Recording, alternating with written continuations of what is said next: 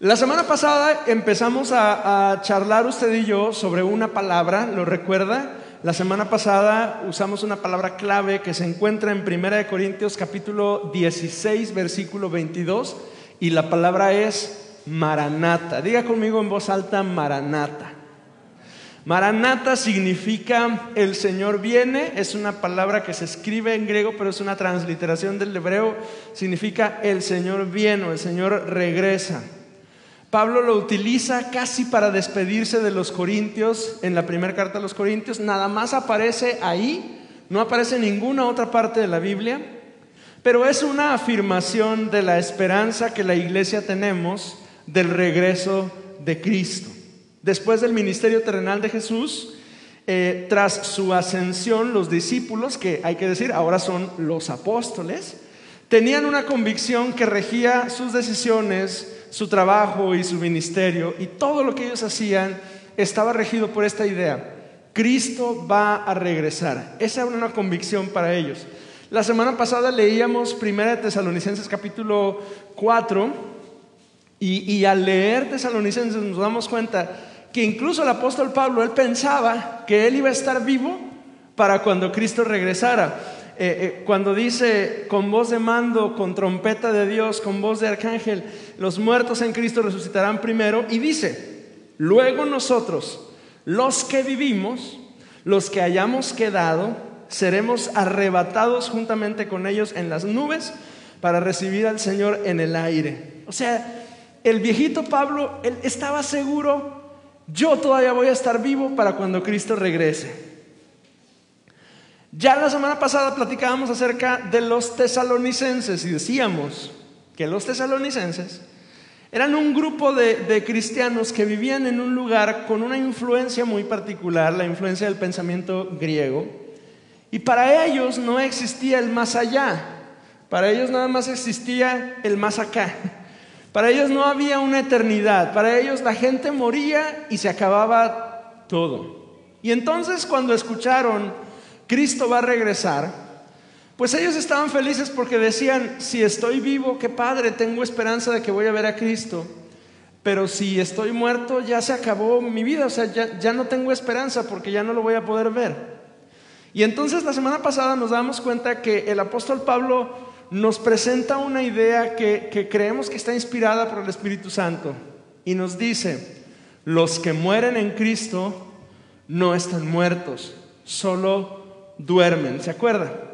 Y, yo le compartí la semana pasada, mi abuelo falleció el, 25 de diciembre del 2014, mi tía, una, hermana de mi mamá, a quien aprecio, aprecié muchísimo en vida, falleció el 4 de agosto del 2012, unos cuantos meses antes de que naciera Hugo Agustín. Y, nuestra convicción con este pasaje de, de, Tesalonicenses es que mi tía ese 4 de agosto cerró sus ojos después de meses y meses de sufrimiento por un tratamiento de cáncer terrible que la consumió toda.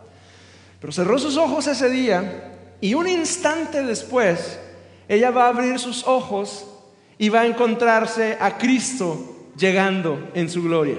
¿Sí? Esa es nuestra convicción. ¿sí? Em, y yo he acompañado a algunos de ustedes, mis hermanos, despidiendo a, seres queridos. Y, yo recuerdo en este momento a, nuestro hermano Sergio y a Arnulfo, el hermano de nuestra hermana Orfe, y a la mamá de, mi hermano Tomás. Eh, y nuestra convicción cuando leemos tesalonicenses es que ese día nosotros acompañamos a nuestros amados en su último aliento.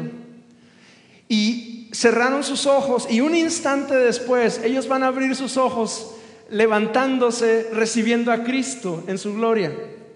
Y nosotros un día, en el futuro, si Cristo no llega antes, nos pasará lo mismo. Un día allá como por el 2075, cuando ya finalmente Carmen le dé permiso a Juan de, ya terminar su jornada, antes no. Pero ya como por el 2075, ¿cuántos años vas a tener? Casi 80 años se me hace. Rodeado de sus hijos, Juan va a cerrar sus ojos y va, su cuerpo va a dejar de respirar. con sus hijos y sus nietos alrededor. Y un instante después Él va a abrir sus ojos y va a encontrarse con Cristo, llegando en su gloria. Y ese en ese mismo instante va a voltear y me va a encontrar a mí. Espero que todavía me quiera, ¿verdad? Para, para ese entonces. Y va a encontrar a Tomás, y va a encontrar a, Doña Esther, y va a encontrar a Sergio y a Rosita, y a mi tía Claudia, y a mi abuelo, y, a la mamá de Karina. Nos vamos a encontrar todos juntos recibiendo a Cristo en gloria. ¿Sí, sí está conmigo en esto? O sea, lo que, lo que yo estoy tratando de decirle es que el regreso de Cristo nos da esperanza porque nos vamos a encontrar con Él y con aquellos a quienes amamos que murieron en Cristo. Si estamos vivos, tenemos esperanza. Y si estamos muertos, estamos dormidos esperando su regreso. Nuestra existencia no termina cuando nuestro corazón deja de latir. Por eso es que la iglesia anunciamos con, con voz bien fuerte, Maranata, el Señor viene. Maranata es un recordatorio. En un mundo preocupado por el aquí y ahora, la fe en Cristo nos llama a esperar con nuestros ojos puestos en la eternidad, en ese momento que nos encontremos con el Señor. Maranata es un recordatorio de su regreso y nos anima a usted y a mí a vivir expectantes, con paciencia, con diligencia. Y justo el día de hoy yo quiero compartir con usted tres recordatorios de la, del regreso de Cristo, tres cosas que el regreso de Cristo tiene que tener eh, en nuestra mente presente. Tres recordatorios. El primero, Maranata, es un recordatorio de su juicio. Vea conmigo lo que dice Segunda de Tesalonicenses en el capítulo 1, por favor, y a partir del versículo 5. Segunda de Tesalonicenses, capítulo 1, versículos 5 y en adelante. Fíjese lo que dice. Esto es demostración del justo juicio de Dios para que seáis tenidos por dignos del reino de Dios, por el cual asimismo padecéis. Verso 6. Porque es justo delante de Dios pagar con tribulación a los que os atribulan. Y a vosotros que sois atribulados, daros reposo con nosotros cuando se manifieste el Señor Jesús desde el cielo con sus ángeles de poder. Hasta ahí decimos amén todos, ¿no es cierto? Porque todos nosotros hemos batallado en algún momento de nuestra vida con alguien abusivo, con algún bully. En la escuela, en el trabajo, algún vecino, algún compañero, alguien que, está eh, molestándonos. En el caso de los tesalonicenses, era la gente que vivía ahí en Tesalónica que los molestaban y los aislaron por haber llegado a Cristo. Y entonces, esta primera parte, versículos 6 y 7, todos decimos amén. Porque básicamente lo que nos está diciendo es eh, que a aquellos que se portaron mal con nosotros, Dios también les va a pagar con tribulación. Pero continúen leyendo conmigo. Verso 8. En llama de fuego para dar retribución a los que no conocieron a Dios, ni obedecen al Evangelio de nuestro Señor Jesucristo los cuales sufrirán pena de eterna perdición, excluidos de la presencia del Señor y de la gloria de su poder. Y aquí Pablo incluye algunas ideas interesantes que yo quiero que caminemos juntos a través de ellas. La primera es que hay una frase en el versículo 6 que dice, es justo. ¿Qué es la justicia? Bueno, definámosla en términos divinos. Dios es justo. Dios es justo significa que Dios es recto. Estamos diciendo que Dios siempre hace lo correcto, lo que debe hacerse de forma consistente, sin parcialidades, sin prejuicios. La rectitud y la justicia de Dios es la expresión de su santidad. Dios es justo porque Él es santo. Es justo y nos asegura que todas sus acciones hacia nosotros están de acuerdo a su naturaleza santa. Justicia significa que Dios no se adapta a nuestras necesidades. No es como la justicia humana. Los seres humanos creamos leyes para que cosas que no son correctas se conviertan en cosas correctas, ¿no es cierto? Así, los grandes empresarios financian a, los legisladores para que cobren menos impuestos a sus, sus, grandes empresas o para que les permitan explotar eh, ríos o lugares con, con recursos naturales. Hacen leyes para que sus acciones sean correctas. Pero nuestro Dios es justo porque Él es recto. Y todo lo que hace, y todo lo que hace a favor nuestro, está de acuerdo a su rectitud y a su justicia.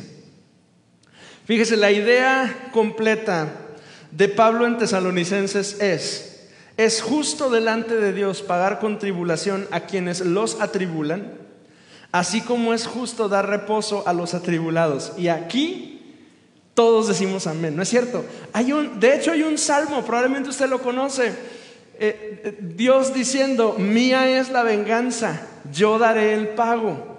Y no sé si usted alguna vez cuando leyó ese salmo pensó al igual que yo, Señor, tuya es la venganza, así es que encárgate de fulana, encárgate de mengano. Encárgate de aquel que cómo me hace la vida de cuadritos. Encárgate de este que, ay, cómo es difícil conmigo. ¿No es cierto? Porque es una manera muy piadosa de decir, yo no puedo hacer nada, pero tengo unas ganas de que el Señor lo hierva en aceite santo. Tengo unas ganas de que, de que le vaya mal, pero, pero no lo puedo decir porque soy un cristiano, soy piadoso, pero tuya es la venganza. Si se fija, no, no es tan piadoso el pensamiento, ¿no es cierto? O sea, realmente deseo que le vaya mal y ya de, ya de ahí andamos mal, ¿verdad? En el corazón. Cuando leemos que es justo que los que nos atribulan eventualmente sufran tribulación y que nosotros que fuimos atribulados tengamos paz, pues para nosotros es una palabra como de consuelo de decir, ay, finalmente Dios le va a pagar a aquellos que obraron mal y a mí me va a dar reposo. Finalmente alguien va a poner a esos abusivos en su lugar. Pero note el final del pasaje a partir de el versículo 8. Lo que dice de aquellos que no creyeron en Jesús. Dice, para dar retribución a los que no conocieron a Dios ni obedecen al Evangelio de nuestro Señor Jesucristo, los cuales sufrirán pena de eterna perdición, excluidos de la presencia del Señor y de la gloria de su poder.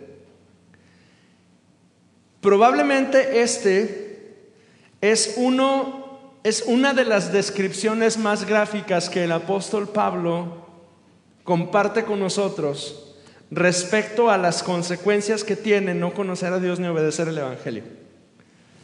Solo nos encontramos otra descripción más gráfica en la parábola del rico y Lázaro que comparte Jesús. Cuando Abraham está consolando a Lázaro, el mendigo, y tiene un diálogo con el rico.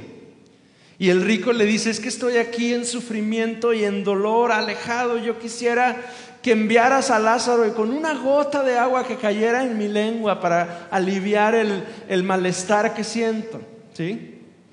Quizá el otro momento en que nos encontramos una descripción también parecida es en Apocalipsis, cuando en Apocalipsis el apóstol Juan nos presenta el lago de fuego, donde habrá sufrimiento, lloro y azufre. Pero este es el apóstol Pablo describiendo ¿Cómo le va a ir a una persona que no conoció a Dios ni obedeció el Evangelio? Y aquí dice que va a sufrir pena eterna y va a estar excluido o excluida de la presencia de Dios. Y cuando usted y yo escuchamos estas palabras, nos debe hacer ver un detalle especial.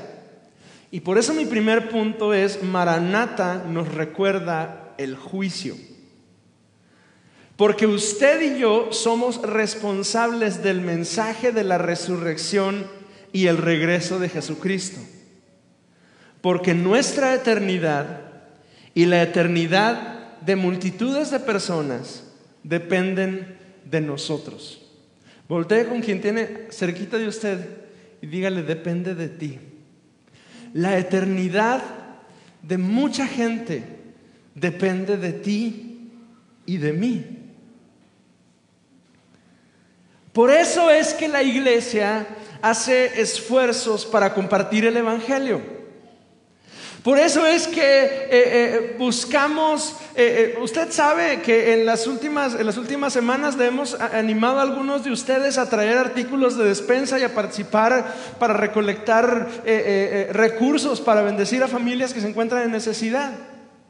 Por eso la iglesia hacemos esfuerzos de compartir el Evangelio. De pronto olvidamos la urgencia de compartir y de predicar la palabra de Dios. Y nos quedamos cómodos pensando, pues yo, yo ya la libré. Y, ese puede ser un pensamiento pues más o menos real, ¿no? Es cierto, usted ya llegó a Cristo, su familia ya está en Cristo, pues es cierto, su vida y su eternidad están, pues están en, en el recaudo, en el cuidado del Señor. Pero ¿qué hay de tu familia?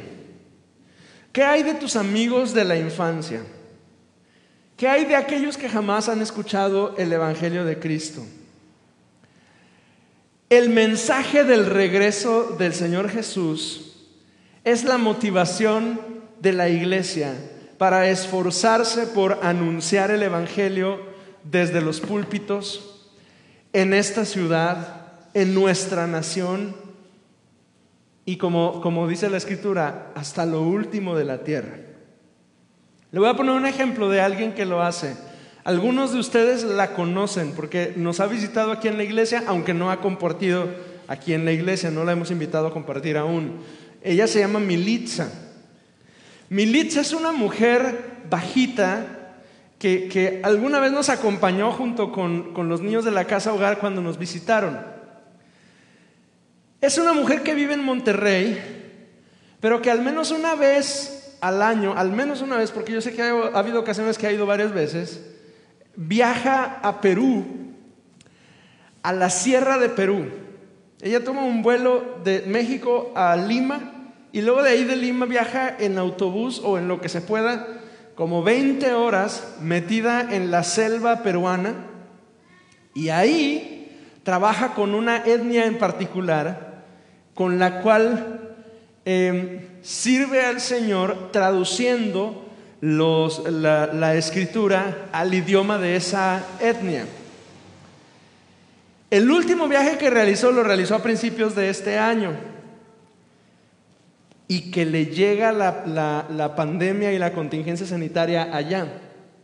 Ella planeaba quedarse bastante tiempo allá para trabajar y avanzar en la traducción de la Biblia para los patacaibos o los catacaibos. Y y hubo un momento en el que ya no pudo trabajar porque Perú cerró todo y había un toque de queda a las 6 de la tarde y nadie podía salir de sus casas y ella no podía hacer nada. Y se quedó atorada en, en Perú, en algún lugar de Perú, por semanas. Y sabíamos de ella porque nos mandaba mensajes por Facebook a los pastores, pero, pero no había manera desde aquí que pudiésemos ayudarla porque ella tenía que viajar de donde estaba a la capital para poder en la capital tomar un avión de regreso. Pero el viaje era imposible de hacer en un solo tramo porque la cantidad de horas que el día tenía disponible para, trasladarse antes de que llegara la hora del toque de queda no les permitía llegar a la ciudad más cercana. Entonces, estaba atorada la mujer por allá. Finalmente, después de, semanas, logró llegar, llegó a Lima y, hubo manera de, de, que tomara un vuelo, ¿cómo le llaman? Vuelo humanitario para regresar a México. Pero la pregunta y la razón por la que le platico esto es, ¿qué necesidad?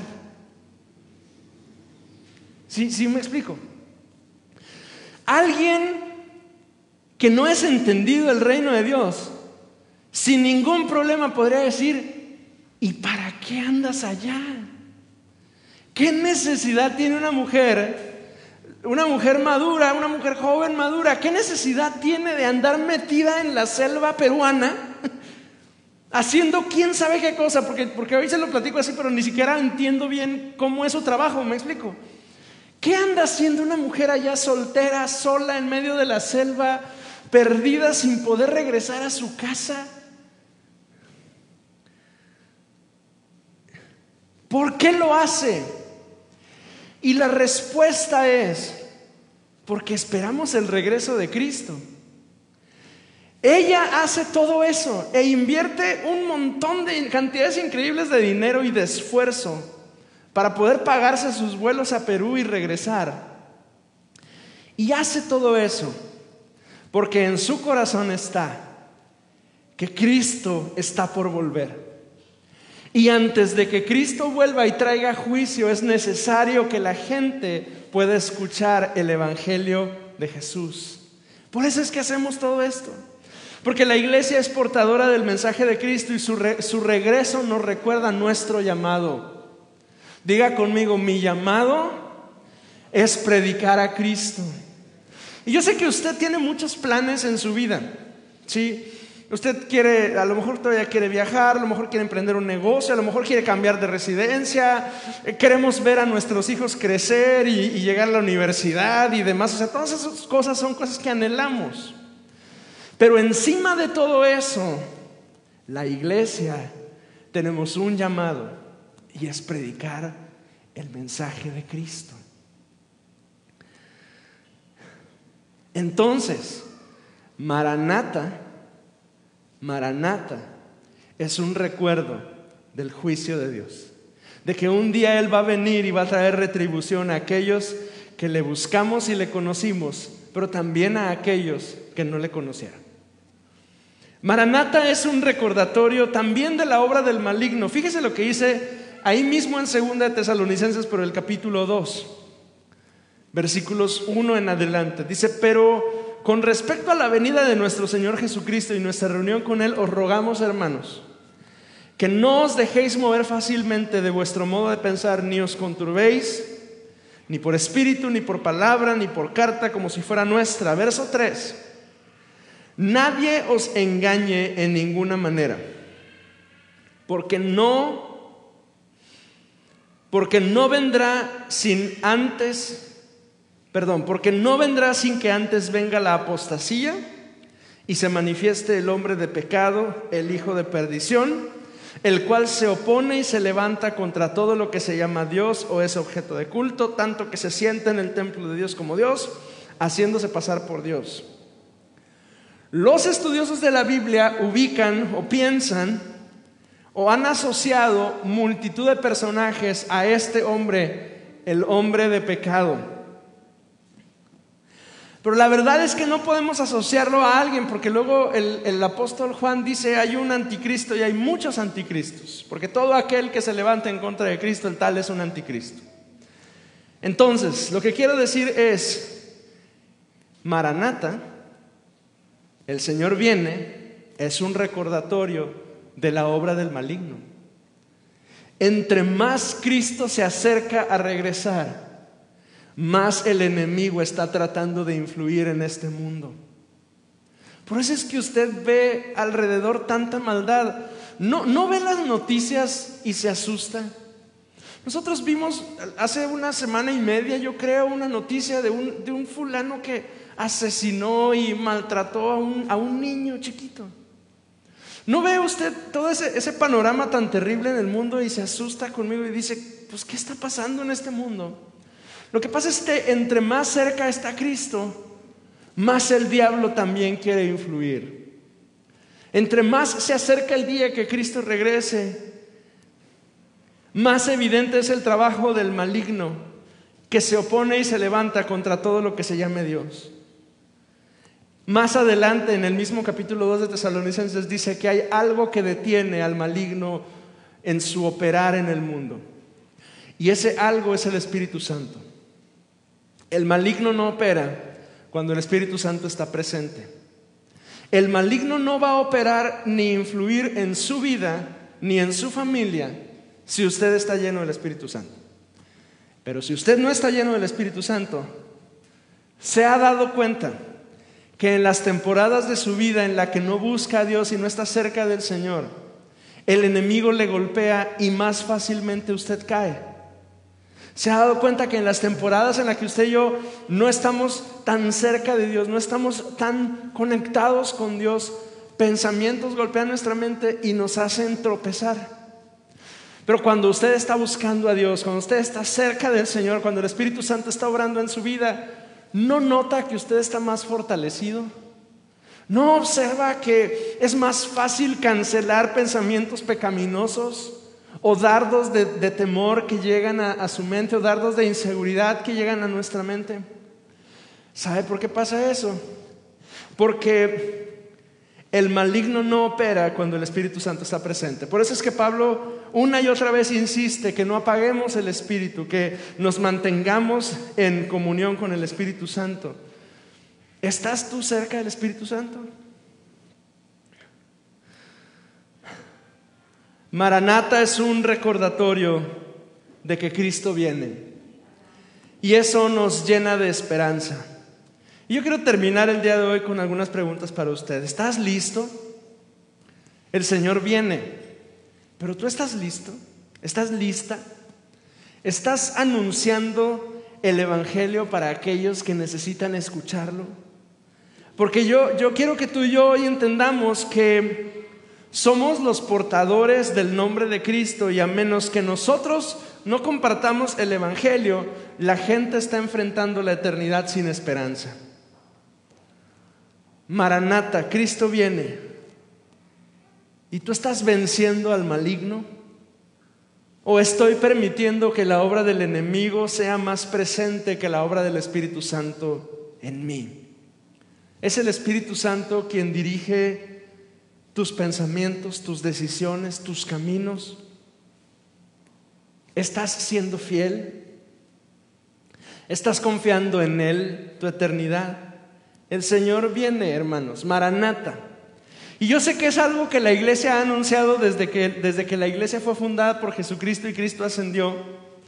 Y yo sé que para muchas personas, como Cristo no ha venido, ya el regreso de Cristo es ya casi como un mito, ¿verdad? Yo tuve un maestro en la escuela que hablando de la venida de Cristo dijo, pues yo creo que este año ya no vino. Pero Cristo va a venir, Cristo regresa. Y aquí la única cosa es, ¿y yo Estoy listo. Estoy proclamando a Cristo. ¿Qué le parece si inclinamos nuestro rostro hoy y oramos a nuestro Dios en esta, en esta tarde? Señor, hoy te damos muchas gracias porque eres bueno y fiel. Y tú, Señor, estás con nosotros. Te damos gracias, Dios, porque tú, Señor, nos sostienes en todo tiempo. Y te damos gracias, Señor, porque en tu palabra tú nos recuerdas que tú regresas. Y regresas por nosotros. Gracias te damos, Señor. Porque esa es una convicción, una seguridad que nosotros, tu pueblo, tenemos. Pero entre tanto que tú vienes, Señor, encuéntranos haciendo lo correcto. Encuéntranos predicando tu palabra Encuéntranos llenándonos cada día más del Espíritu Santo para que el maligno no pueda influir en nosotros. Encuéntranos cerca de ti. En el nombre de Jesús. Si usted ora de esa forma conmigo, yo quiero invitarle que esté de pie, si puede hacerlo conmigo, y le diga conmigo al Señor, entre tanto que tú regresas, y yo espero tu regreso, ayúdame a ser fiel Ayúdame a vivir lleno de tu espíritu. Ayúdame a proclamar tu evangelio. Ore conmigo esas tres cosas de esa manera tan sencilla. Entre tanto que tú regresas, Señor, ayúdame a ser fiel. Ayúdame a vivir lleno de tu Espíritu Santo. Ayúdame a proclamar tu evangelio. En el nombre de Jesucristo. Aleluya. Amen.